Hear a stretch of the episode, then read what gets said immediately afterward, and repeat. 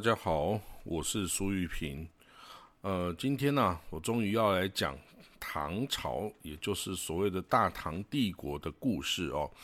那大家知道我讲的是这个北方游牧民族的历史啊。那为什么我要讲大唐呢？大唐不是就是中原王朝吗？你看，从古代的中原王朝啊，到这个什么夏商周啊、汉呃秦汉呐，其实我是不讲的。为什么呢？因为这些这些中原正统王朝啊，通常是跟这个北方游牧民族哦是敌对的状态哦。那我讲的是游牧民族，当然就我就不讲这些哦中原的这个正统王朝啊。但是哦，这一个唐朝啊，它跟其他的这个中原王朝不一样。我当然会解释哦，它可能根本就是哦这个。呃，少数民族的这个传承下来的一个帝国，而且它在它的这个刚建国的初期哈，它是有经营过中亚这个地区哦哦，在中亚哦，整个中亚河中地区哦，然后它跟哦当时候的这个萨珊王朝、波斯萨珊王朝是友好的，然后之后与这个呃阿拉伯帝国哦，那时候崛起的阿拉伯帝国。交战哈，当然有胜有败哈，所以呢，这个呃，我就把这个大唐也列入我们这个哦游牧民族史中的一个章节哈。好了，那我们来讲呢，这个大家知道大唐哦，这个的建国的唐太祖哈是李渊哦，那这个最有名的这个。呃，唐太宗李世民哦，他是第二代的皇帝哦，第一代他的父亲叫李渊哦。那我们在网上去追踪这个李渊的家族哈，李渊他的祖父哦是叫做李虎。那这个李虎是什么人物呢？他是西魏的八柱国之一。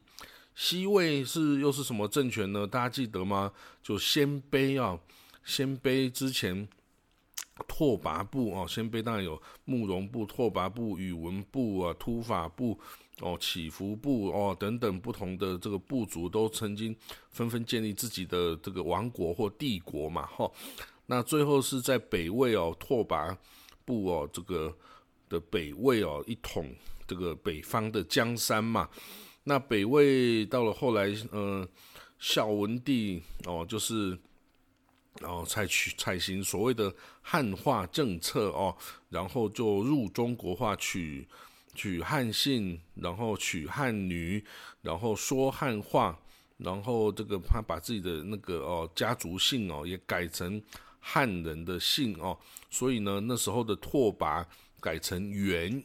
哦，就元朝的元，所以大家又说哦北魏又叫他元魏哈，就是因为他改名哈，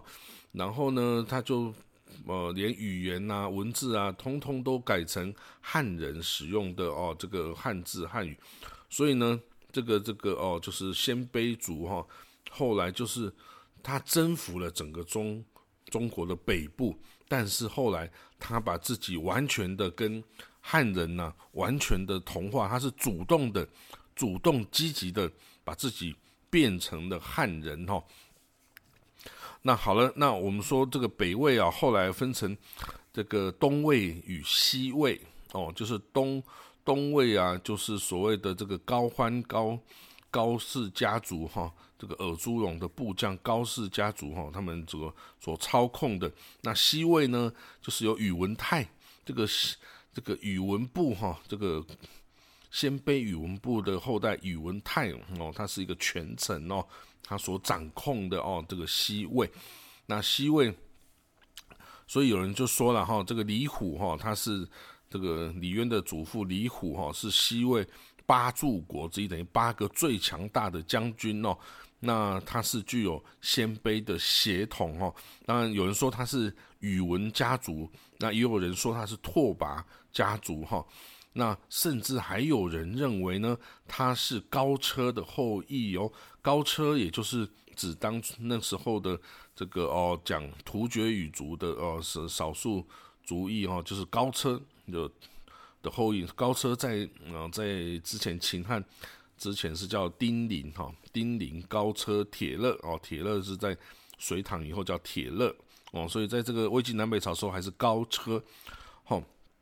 所以什么样的什么样的说法都有，但是哦，这个李氏家族李唐这个李氏家族哈，他应该是少数民族是没有错，因为那时候的北方几乎没有汉人哦，几乎没有汉人这个立身的这个地位的空间哦，那这个北后来到了哦北周北齐的时代哈，这个周。周书哈记载哈，李虎啊，当时是仅次于宇文泰的第二位权臣哦哦，所以宇文泰是第一的第一权臣 啊，这个李虎是第二哈，所以这个地位是非常崇高的了哈。那好了，那这个呃，他到了西魏的时候哈，就因为这个北齐北周，后来到了西魏的时候，就宇文家族。就是篡了这个，哦，这个西魏哈，就，哦，就，哦，就叫北周。那个时候呢，赐姓大野氏，就是这个宇文宇文鲜卑哈，鲜卑宇文部哦，他跟这个当时候的鲜卑拓跋部的做法不一样，他希望把汉化的人再重新胡化，所以呢，他把这些已经赐姓了汉姓的人哦。重新赐回，赐姓回这个胡人的姓哦，甚至把汉人也赐为这个胡人的姓，所以当时候这个李唐的李哦，也重新被赐回大野氏哦，大野氏哦。不过当然，他后来哈还是还是还是还是用李来作为他的家族的姓氏哦。好了，那这个到了哦隋唐哦，到隋朝的时候哈。这个李渊呢，也是哦，这个李也是这个很重要的这个高级官员呐哈。那当时候的李渊哦，唐国公，嗯，封唐国公是晋阳的留守。晋阳呢，就是今天的山西太原市哈，山西太原市。那到了后来这个隋朝哦，这个隋炀帝哦，他其实也是一个很厉害的皇帝啦。东征西讨啊，打这个高丽呀，然后啊，然后统一整个中国北方啊，还统一了中国南方，所以他是一个非常强大的一个帝王哦。可是呢，他到了后后来哦，这个被权臣哦，就是宇文家族啊，宇文化及、宇文士级等等哦，给挟持哈，然后他的北方各个这个大的这个家族哦，纷纷起来造反作乱哦。然后就是把整个北方弄得乱七八糟。那时候的隋炀帝在江都哈，就今天的扬州哦，这个这个呃这个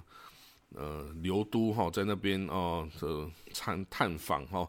就留在那里。后来就被宇文化及所所弑哈弑君哈。然后呢，在这个时候呢，李渊哦听到这个消息哈，就这个哦，他一开始先扶植了。先扶植了一个杨姓的这个，呃，这个哦，这个杨姓的这个杨佑为皇帝哦，作为隋恭帝哦，然后呢，这个尊这个隋炀帝为太上皇啊，然后自任大丞相啊，封唐王。但是后来呢，后来这个唐隋炀帝啊，被宇文化及杀害之后，在是西元六百一十八年。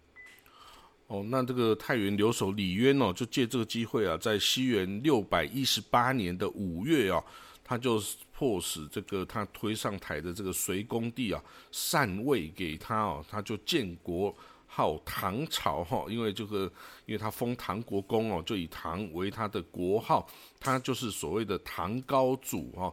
那这个他将首都大兴城哦改名为长安城。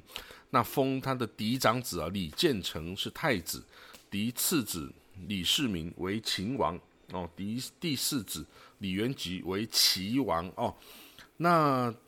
到了西元六百二十六年哦，也就是他建国哦八年之后，发生了玄武门之变哦。那这个玄武门之变哦，当然这个起因很多啦，因为他这个唐朝整个崛起哦，跟他整个。那个初期打天下跟的突厥的对抗啊等等啊，都是有赖于秦王李世民哦。这个李世民军事才能是非常突出哦，率军这个赢得多次关键的胜利哈，而且扫平国内的群雄哦。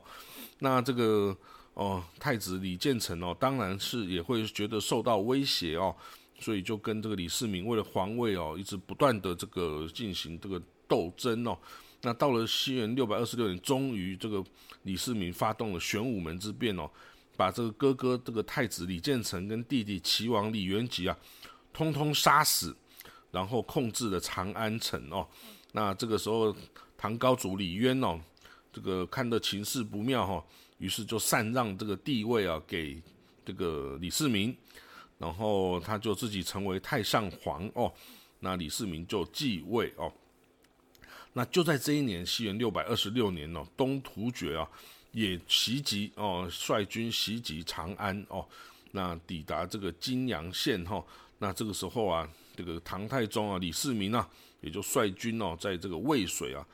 隔水与这个突厥可汗对峙哦，那最后是定下渭水之盟哦。不过当然，这个渭水之盟就是所谓的岁币换和平嘛。那岁币换和平，当然对于这个唐太宗来说，它是一个耻辱嘛。所以他之后呢，就想尽办法哦，拉拢各个部族哦，来对付这个突厥人哦。那他也挑拨这个。突厥内部哦，这个竭力可汗、图利可汗等等的关系哦，然后还这个哦，他把唐唐朝啊结合了东突厥的这个哈附属部族哈，包括薛延陀哦，这个在这个蒙古高原哦北边的薛延陀、回鹘、拔野古、铜锣等等诸部哈，因为这些是属于铁勒诸部哈，铁勒诸部是讲突厥语族的这个一。的一堆这个哦，这个部族哈，可是他们跟这个建立突厥汗国的这个突厥部哈，其实他们不一样。突厥部是属于外来的，中亚来的，他的老巢是在阿尔泰山哦那边的这个哦的的的突厥语族的国的部族哈，他应该是后来被突厥化的部族哈。但是它本身不属于铁勒诸部，铁勒诸部是宣陀、回鹘、白骨、铜锣等等哦。那但是这个突厥帝国哦，突厥汗国哦，突厥部它很强大哦。它后来就因为它挑战了这个嗯这个柔然帝国，它消灭了柔然帝国之后啊，就崛起，然后把这个铁勒诸部啊都纳为自己的附属部族哈，建立了很强大的这个突厥汗国，而且还西征。哦，到这个中亚，到了甚至到了克里米亚、乌克兰那边，哦，这个四点密，这个西突厥四点密大汉的，哦，可汗的这个作为，哈，这个好我们不说，然后，就是在这个东东方呢，这个东突厥哦，这个因为这个面临的这个 唐唐军哦，跟这个其他铁勒诸部啊共同的夹击哈，所以呢，最后在西元六百二十九年哦。这个唐朝的大将军李靖，哦，他率了骑兵奇袭啊，然后攻灭了东突厥的汉国哈，所以东突厥汉国消灭了之后啊，北方的各部族铁勒诸部啊，还有其他哦的部族纷纷来这个归附这个唐朝，那唐朝也将这个铁勒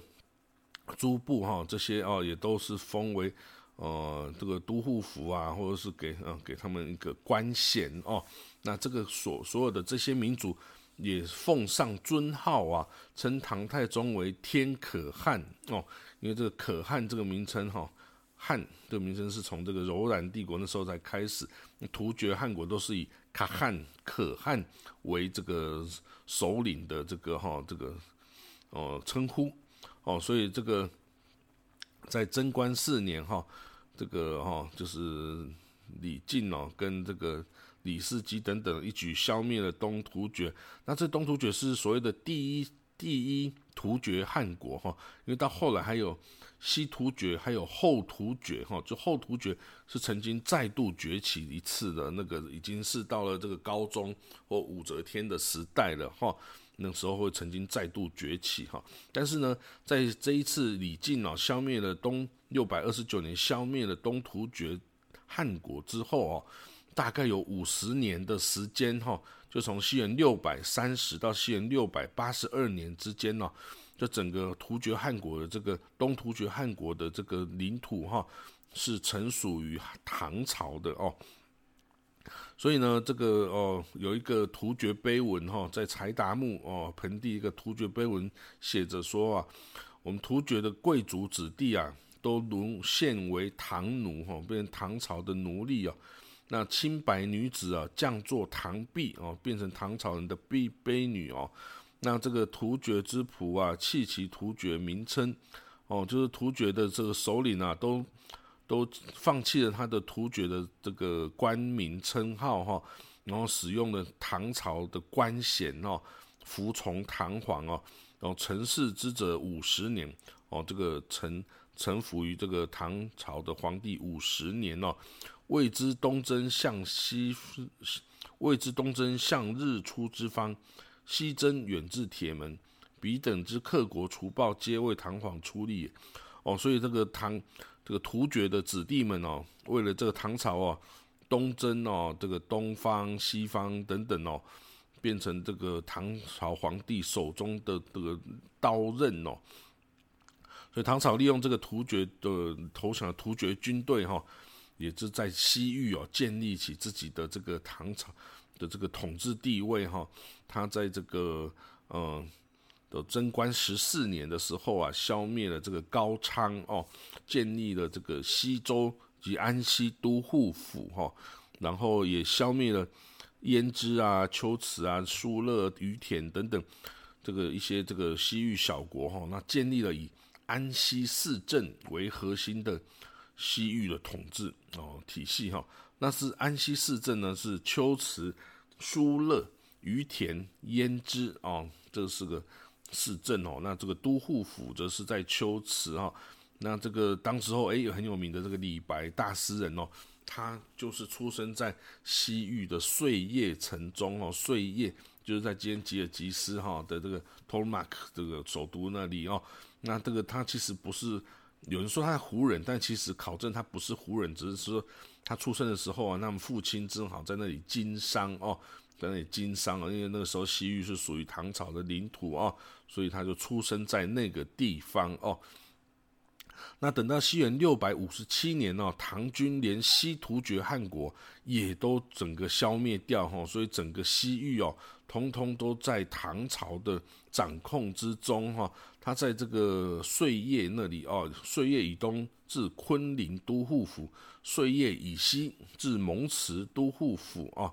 那这个包括这个昭武九姓哈，这个原来是西突厥附属的昭武九姓哈，这昭武九姓就是所谓的那些这个粟特啊、粟特、收点、粟特的这些小国哈，他们是主要是在这个阿姆河就阿姆达亚跟希尔河西达亚这个这个流域的这个粟特族人哦，他们是属于印欧民族啦哈，那这些族也全部哦就是。哦，来的归附于唐朝哦，这个昭武九姓哦，就是所谓的康国、安国、十国、史国、曹国、何国、米国、荀国、肃地等等九个国家哈。那这个是粟特诸国哈。那跟这个唐朝啊，仅仅这个屯田戍边啊不一样，唐朝啊对西域啊是实实在在的。哦，开发跟统治哦，它有以都护府为最高行政军政机关哦，然后它下辖这个哦各个州县呐，然后还有屯田呐，还有府兵呐哈，租庸调制等等哈，然后呢，所以这个呃，他他也哦对于各个民族的权益啊，也都非常的尊重哦，那这个他附属的民族哈，这个。哦，也是亲亲税伯父啦，哈，而且他可以在唐朝里面，呃，也担任重要的军职，哈，或甚至这个呃行政官员，哈，所以这个唐朝啊，在整个中亚，哈，跟阿富汗地区，哦，它建制这个行政区划，哈，比如说六百五十九年的时候，它设立了两百一十七个州县，这么多，哈。那西元六百六十一年呢，他在新都库什山以南设立了八个都护府哦，七十六个州，一百一十个县，一百二十六个军府哈，这些单位都受这个安西大都护府的管辖哦。所以今天啊，你说塔什干呐，今天的乌兹别克啊、哈萨克啊、这个土库曼啊等等哦，这些地方其实全部哦，全部菲尔干呐等等，嗯呃萨马萨马罕呐等等，这些全部都是在唐朝的哦这个控制之下，包括这个哦阿富汗地区哦，所以很很很厉害的是，哎，这个唐朝曾经征服统治过阿富汗，阿富汗。向来都是列强的坟场哦，这个一直到今天都是这样哦。大英帝国哦，然后苏联，然后还有今天的美国等等，都在这个哦阿富汗呢这个折戟哈，所以哈这个很实在是很厉害的啦。那呢好了，那到了最后哈，这个本来这个唐朝的军队在中亚是一跟这个萨珊王朝哦是接壤的。那但是其其实这个他跟萨珊王朝关系，诶，其实是还不错的啦哈。那到了后来是萨珊王朝后来被阿拉伯帝国所灭绝了哈，因为灭亡，因为那时候已经是倭玛雅王朝时代，诶，倭玛雅王朝后来又到了阿巴斯王朝，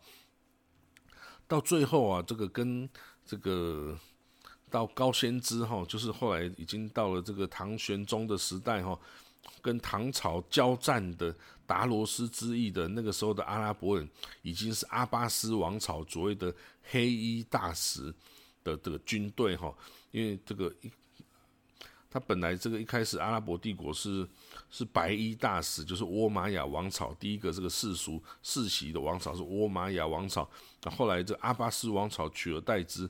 之后哈，对于这个中亚那边很厉很注重，所以就派军。东征哈，然后呢，波斯哦挡不住这个阿拉伯帝国的军队哈，所以竟然被灭国啊。那时候呢，波斯的太子哈亲自哈，他把一些这个被被消灭呃掉剩下的一些王室的成员哦，就亲自赴长安呐，向这个唐朝求援哦。那时候已经是唐高宗的时代哦，那时候唐朝啊册立了。这个波斯哦，就是萨珊王朝的这个王室后裔啊，为波斯都督哈。那建立在那个唐朝跟的最西南边哦，跟这个波斯接壤地方设立了波斯都督府哦，希望这个呃等于是护送他再回去复国哈。但是呢，由于这个他在波斯本土的王统已经灭绝了哈，而且这个。呃，阿巴斯王朝的军力非常强大哈，所以所以就没有办法哈回，还是没有办法回到这个地方去哦。那但是这至少代表哦，这个唐朝这个新灭国继绝世的这个哦原则还蛮不错的哈，他也愿意帮助波斯这个被萨珊王朝被灭国的这个王朝哦，希望能够再回去，可是就是后来已经没有办法了。那当然，随着这个西方哦的挑战哦，除了这个来自这个阿拉伯帝国的挑战之外呢，还有这个西突厥汗国，还有后来成立的一堆呃这个汗国之外哈，还有一个就是吐蕃帝国的的挑战哦。吐蕃帝国啊，就是这个其实是所谓羌人哈啊，羌人后来在这个唐朝的时候已经崛起哈，然后因为他们出生在这个非常呃。艰困的这个西藏高原哈，所以非常的顽强哦，这个战战斗力非常的强大哦，几乎哦这个不是一般军队可以挡得住的哈。唐朝也打得很辛苦哦。然后呢，他对于这个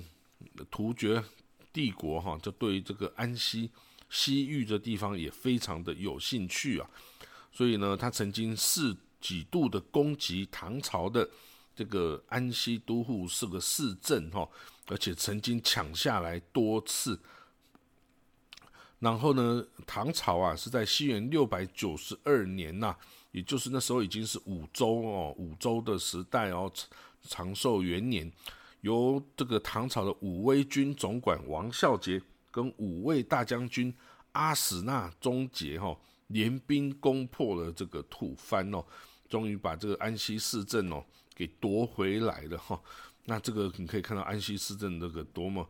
哦，这个这个曾经哦多次反反复复的战斗哈，然后终于是最后是以唐朝的胜利为这个哦做终啦。那当然呢，这个哦对于吐蕃来说哦，这个他认为啊唐朝是唯一是这个。有哦底蕴的一个帝国哈，他认为其他的这些西域国家啊，甚至连大使的阿拉伯帝国啊，还有北边突厥、巴西密等等哈，就都只是一些小藩国而已，没有文化的这个蛮荒的国家哈。那只有这个唐朝啊，才可以与这个吐吐蕃哦相抗衡，所以他还这个希望从唐朝取回公主嘛，吼，然后可以。带来文化，所以和亲也是后来的一个哈很大的，哦，这个唐朝跟吐蕃之间有很多和亲哦，然后休养生息，一直到了玄宗皇帝的时候哈，玄宗皇帝啊，这个因为那时候的唐朝府兵制已经哦崩坏了哈，所以呢，就唐朝啊开始在边疆区域哦大量的招募哦这个。等于是少数民族的这个雇佣兵哈，那这些雇佣兵哈，就是少数民，包括了突厥人呐，包括了西域的番人呐、羌人呐，哦等等哈，那所以到后来哦，这个也也导致了哦一些这个这个外国的这个番，这怎么讲呢？少数民族哈的将军们哈。因为这个对中华文化的接触比较少哦，后来就起来造反哦，然后他带着这个战斗力很强的少数民族的的的士兵哦，就造成了很多这个内部唐朝内部的变乱哦，包括安史之乱呐，后来藩镇割据哦，其实都是都是这些哦这种这种状态哈。好了，那这个后来哦，这个唐朝哦，在呃。在中期之后啊，其实唐朝我们可以以它初期哦是很强大的哦，这个唐太宗时代啊，唐高宗啊，哦，甚至到这个武则天哦，都是属于初期这个武力强大的时候啊，那开疆拓土。然后到了中期哦，这个玄宗是盛极而衰哦，他后来发生安史之乱，他自己都没有办法这个。哦，这个哦压制哦，他甚至邀请了回鹘军队哈，回鹘的军队啊进来为这个平乱哈，就平安史之乱。所以回鹘军队哦，在这个唐肃宗的邀请下哈，就攻下了哦这个洛阳啊哈，甚至还有打下哦很这个很多这个安史之安史这个的哦这个的地盘哈。为唐朝等于是当唐朝的雇佣军呐哈，但是他们也很好的这个做到这些事情哦。到西元的西元六百四十六年哦，唐朝是跟那个铁勒哦的铁勒诸部哈一起消灭薛延陀，然后回鹘就之后变成他这个哦这个好朋友哈，所以才有后来的这个支援这个安史之乱时候来支援哈。好了，到了到了后来唐玄宗的时代，哈，唐玄宗的时代，呃，其实那个时候已经是呃，唐朝在中亚已经开始战略收缩了，哈，因为他那个时候的唐朝北边后突厥汗国已经兴起了，哈，那个时候后突厥汗国非常的强大，对于这个唐朝的北边是强大的边患哦。然后烧杀掳掠啊，等等哈，那当然后来也还是又被这个突回鹘哈跟唐朝的联军哦，又一起把它给消灭掉这个后突厥汗国，所以这个等于突厥东突厥汗国、西突厥汗国跟后突厥汗国都是回鹘跟那个哈唐朝一起消灭掉的哦，所以这个回鹘真的是唐朝的好朋友，没有回鹘的话。唐朝已经可能早就灭亡哦，跟这个北那个前秦哦一样啊，可能也只是哦这个盛极而衰的时间可能很快就发生了哦。那好了，我们可以看到哦，这个好，比如说这个达罗斯之役，哦，这个达罗斯之役哦，这个是非常有名的一件事哈，就是那时候的呃达罗斯之于，萨珊王朝已经灭绝了，然后然后那时候的阿拉伯帝国，也就是所谓的阿巴斯王朝哦，黑衣大使，他使用他这个派遣的名将哦，叫叫屈底波哦，屈底波来这个经营中亚这块地盘哈。他首先呢，北上河中地区哈，就击溃了这个突厥跟粟特的联军哈，然后又在费尔干纳这个盆地哦，大破这个这个白匈奴，也就是所谓海普萨里克啊，这个白匈奴跟这个吐火罗的哦这个武装哦，那这个这个尼涅斯哈，尼涅斯就是第二代的这个突厥呃，不是波斯都督哈，就是波斯都督。就是那个逃到长安求援的那个波斯王子的的儿子哈，就是也被这个哦阿拉伯帝国又击败了哈，然后又逃回长安去哦。那呃到了哦到了这个哦那时候刚上位的这个唐玄宗哈，他对于这个西方哦西域也是有这个。经营的兴趣哈，所以他令他的将领哦，这个一个叫做张孝松跟阿史那宪啊发兵西域哦，大破这个阿拉伯跟吐蕃的联军哦，一直打到呼罗珊。呼罗珊在哪里呢？就已经是呼罗珊就已经是今天的这个阿富汗跟这个波斯的边界这里啦，就叫呼罗珊哦哦这个地方。哇，那之后呢？这个当然，这个是一开始唐军是胜利哈，打败了阿拉伯跟吐蕃的联军哦。可是之后的达罗斯之役就开始了哈。达罗斯之役，其实达罗斯之役哦，也是也是有之前有很多铺陈的啦哦。我们不要直接直接就讲达罗斯，我们讲一讲他之前为什么会造成达罗斯之役。我刚刚讲哦，一开始就是唐朝啊，跟吐蕃跟阿拉伯帝国哈三边哦，已经是在开始互相争夺西域这一块地盘哦，就是吐蕃帝国哦，唐帝国跟这个阿拉伯帝国哈，就是这个阿巴斯王朝哈。那那个时候呢，吐蕃哦跟阿拉伯他们是建立了联盟哦，他在开元三年，也就是西元七百一十五年的时候啊。他立了一个哦，共同立了一个呃王，西域的王叫阿了达哈，他发兵攻打了这个唐朝的属国拔汉那。那这时候的监察御史啊张孝松啊，跟这个西域都护啊这个吕修景啊，就率了这个率兵万余哦，就打败了这个吐蕃跟阿拉伯的联军哦，夺回了这个拔汉那这个这个。这个蜀国哈威震西域，那到了在两年之后，七百一十七年，这唐朝的这个蜀国图济师哦，图济师汉国哈，哦，哦他居然是联合了吐蕃跟大跟阿拉伯这个大使哦，攻打安西市镇呢，哇，这个那等于是背叛了唐朝啦。那但是没关系，这个在这个开元十年哦，在五年之后，七元七百二十二年呐。吐蕃的大军攻打这个唐朝的属国小博律哦，那这个北北庭节度使张孝松哦，就率部骑四千来救援，打败了这个吐蕃军哦。那这个呢，在阿拉伯方面哦，这个列王之父阿卜杜拉·马里克哦，这个任命下这个伊本尤苏夫，哈哈查伊本尤苏夫被任命为。掌管东方的最高统这个这个最高的将军哦，在他的领域，在他的领导下哈，就他就往这东方去扩展他的领土哦。他说，这个陆陆续续哦，他他这个阿拉伯联军哦，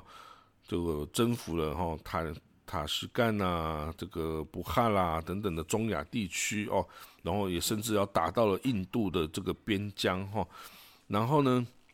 所以呢，这时候的中，的这个西域哦，还是在这个唐朝的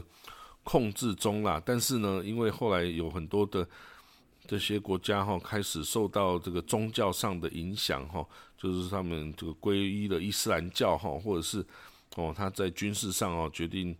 哦这个倒向了阿拉伯联军哈，所以所以后来呢，这个呃图济斯哦，图济斯这个汗国哈，图济斯汗国，他曾经哦被这个唐朝哈用来这个对付这个阿拉伯帝国哈，那他曾经就是在唐朝的支持下。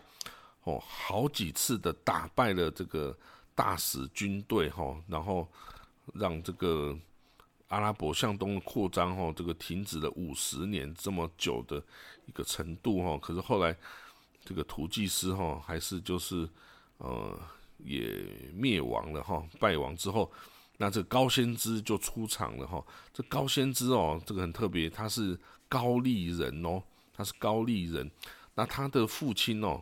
叫做舍基哈，他诶是在这个河西军里面服役，在唐朝的河西军里面服役哦，啊，曾经立过军功哦，官到将军哈，诸位将军，所以他等于是将门之后哦，他父亲就已经在唐军中服役。那这个高仙芝本人哦，他从小也是善于骑射啊，骁勇果敢呐，就是他年轻的时候就跟父亲在安西。哦，都护府这边哈，然后，因为他这个父亲有功哦，他袭受这个游击将军的职务哈，因为父亲有功，他的儿子就也有受这个官衔。他到二十余岁的时候就拜为将军哈，哦，他这个就是高贤之二十多岁的时候就跟父亲也是几乎一样是将军哈的这个地位了哈，那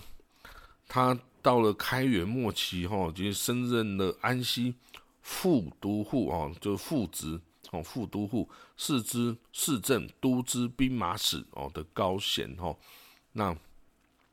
他那时候呢，曾经这个西元七百四十七年，就天宝六年，哦，唐玄宗任命高仙芝，哦，这个为行营节度使，哈，率部骑一万，哦，来这个征讨。征讨这个哦小伯律哈小伯律哦，因为小伯律当时候在吐蕃的胁迫下哈转向这个变成这个吐蕃的这个附属国哈，所以呢高仙芝哈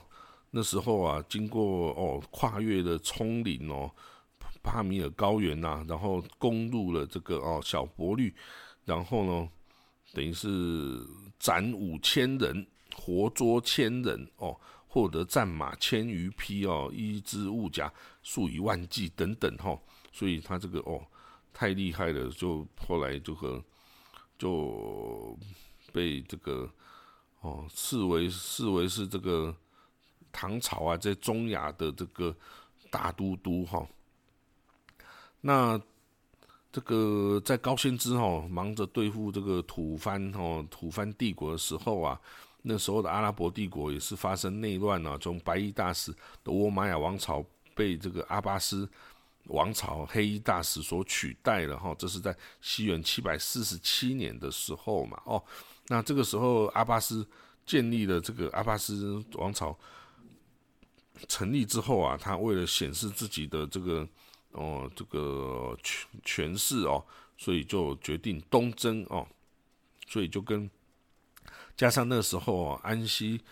节度使哦高仙芝哈，他跟这个十国哦，就是那个昭武九姓中的十国哦发生冲突哈，他就是呃攻灭了这个十国，他指责说他是叛变哦，但是其实其实他并没有叛变呐，但是 anyway 他就是这样干的哈。那那时候的十国就当然就赶快向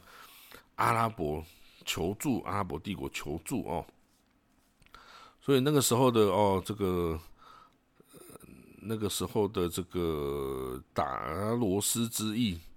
达罗斯之役哈，这一场战斗哈，是有在今天的这个奥利阿塔，就是江布尔附近哦，展开的决战哈。那当时候高仙芝领导下的这个唐朝军队哈，是靠着步兵的。强攻印弩，哈，这个一度压制了阿拉伯的骑兵，哈，但是因为阿拉伯联军数量哦比唐军还高哦，他们一连打了五天的战斗，哈，突然哦，葛罗路就是卡鲁克的雇佣军哈，这个唐朝的葛罗路雇佣军突然叛变哦，这个从后面捅了这个高仙芝的一刀哈，结果呢，高仙芝终于溃败哈，他率了两万安西精锐部队啊，只剩下几千人逃出升天哈。那这个是一次很大的这个西方阿拉伯帝国压制住这个哦这个唐朝的一个呃一个战胜的一个哦事件哦。那在这个战斗中被俘虏的这个哦唐朝的人呐，当然就被哦贬为奴隶呀，然后就进到了这个阿拉伯呃国境里面，甚至有一有一个人哦，他就曾经哦一路西行到。今天的摩洛哥这个地方哦，等于是到了阿拉伯帝国最西境哈。然后呢，还有这些被俘虏的工匠啊等等，也把这个造纸术啊、哦指南针啊，还有这个爆炸的这个火药啊等等，通通都是被传传到这个阿拉伯帝国，然后阿拉伯帝国再传到欧洲去哈。所以沙马尔罕就这样成了阿拉伯帝国的造纸中心哦。那这些文科技也是造成西方文明哦迅速的发展哦。好了，那这个达鲁斯之役就是唐玄宗的时代哈。那在这个唐玄宗的时代，也就是唐朝由盛转衰的时期哦。那个时候呢，因为天宝时期哦，唐玄宗志得意满嘛，觉得我已经做得非常好啦，哦，这个所以我就贪于享乐啦，我不用不做国事啦。哦，然后还有这个，就是陆续任用这些高仙芝啊、哥舒翰啊、安禄山这些边将哈来这个管控哦，结果这些都尾大不掉，变成大的节度使哈，就藩镇割据哦的原因呐。然后呢，这个唐玄宗也好大喜功哦，好大喜功就造成了这些麾下的将军们呐，常常就无故的挑起啊，跟这个少数民族之间的这个哦，跟国外。外国的一些这个战斗哈，以这个以企图以战功来讨好皇帝的欢心嘛，所以也就是造成了七百五十年达罗斯之役的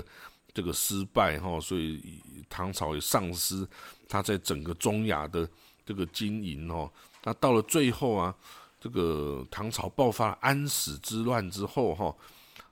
唐朝就撤出了这个西域的这个地方了哈。那之后。也没有办法再回去了哈。那我刚刚讲过，这个这个哦，安史之乱哦，它是由这个回纥哦回鹘军队哈来协助平乱了哈。那平乱之后哦，后来还有这个呃，除了这个回鹘之外呢，还有这个沙陀人哦，也有也有帮助哈。所以到后来这个外族入侵啊，藩镇割据啊。宦官专权啊，等等哦，这个唐朝内忧外患啊，到后来其实都越来越这个，到后期哈是赛事也越来越没有力了哈，这个这个藩镇哦都越来越强大哦，到最后这个终于哈这个唐朝就就灭亡了，就被最后是被朱批哦，他一个节度使哈给整个推翻给灭亡掉了哈。那很可惜啊，这个唐朝哦，也算是这个中原一个蛮强大的一个